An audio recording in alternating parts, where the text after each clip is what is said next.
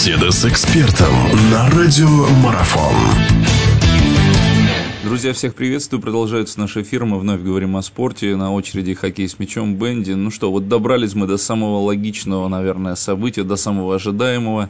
Финал. Финал э, чемпионата России по хоккею с мячом, в рамках которого «Динамо Москва» встретится с Енисеем. Мы поговорим об этом, поговорим о том, что этому событию предшествовало. Нам поможет в этом во всем разобраться наш легендарный хоккеист Валерий Николаевич Мозгов. Валерий Николаевич, я вас очень рад приветствовать. Здравствуйте.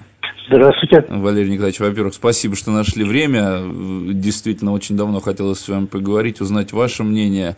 Э, ну, потому что кто, как не вы, в хоккее с мячом разбирается, я думаю, что досконально, но, во всяком случае, на многое нам прольете свет, и ваше мнение интересно. Валерий Николаевич, насколько объективно то, что именно эти две команды оказались в финале? Все ли здесь объективно, закономерно? Ваше мнение просто интересно и по Енисею. Ну, я думаю, это закономерно. Итог предварительных соревнованиях все эти команды и «Динамо Москва», и «Енисей» заняли первое и второе место в регулярном чемпионате.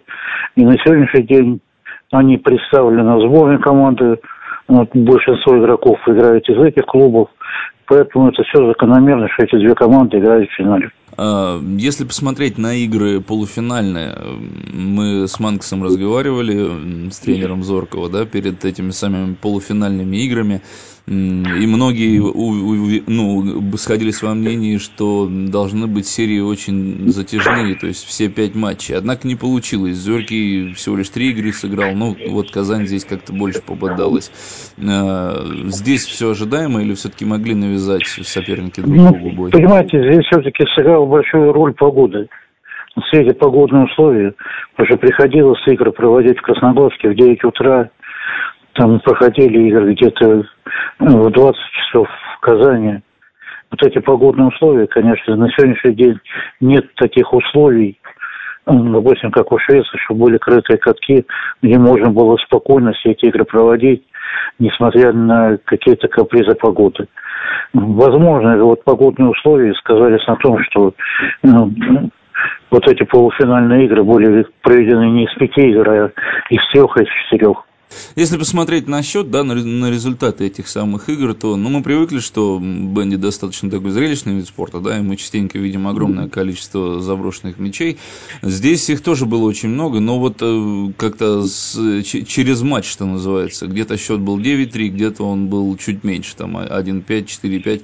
Здесь можно говорить о том, что сказывалась ну, какая-то усталость, почему игроки не так много забивали? Ну, я не думаю, что какая-то была, была усталость. Просто вот последним я был на последней игре, конечно, «Динамо Москва-Зоркий». Просто видно было, что Зорки уже перестали верить в себя, поэтому, понимаете, это впервые так, такой у нас проводим мы э, полуфинальный матч до трех побед. Обычно было раньше из двух игр, потом до двух побед, а впервые до трех побед. Поэтому, мне кажется, ни тренеры, ни игроки еще не были готовы к такой серии игр. Ну а насколько вот сейчас, если так проанализировать э, этот метод действия, эта серия будет продолжаться до трех побед? Ну, видите, мы планируем, у нас есть исполком, и где-то планируется календарь на следующий сезон. И все-таки хотим сделать финальную игру не, не из одной игры, а чтобы команда также играли до трех побед. Полуфинальные и финальные игры быть до трех побед. Если исполком утвердит вот это решение, то на следующий год будет так. Продолжение беседы через мгновение. Оставайтесь на радиомарафон.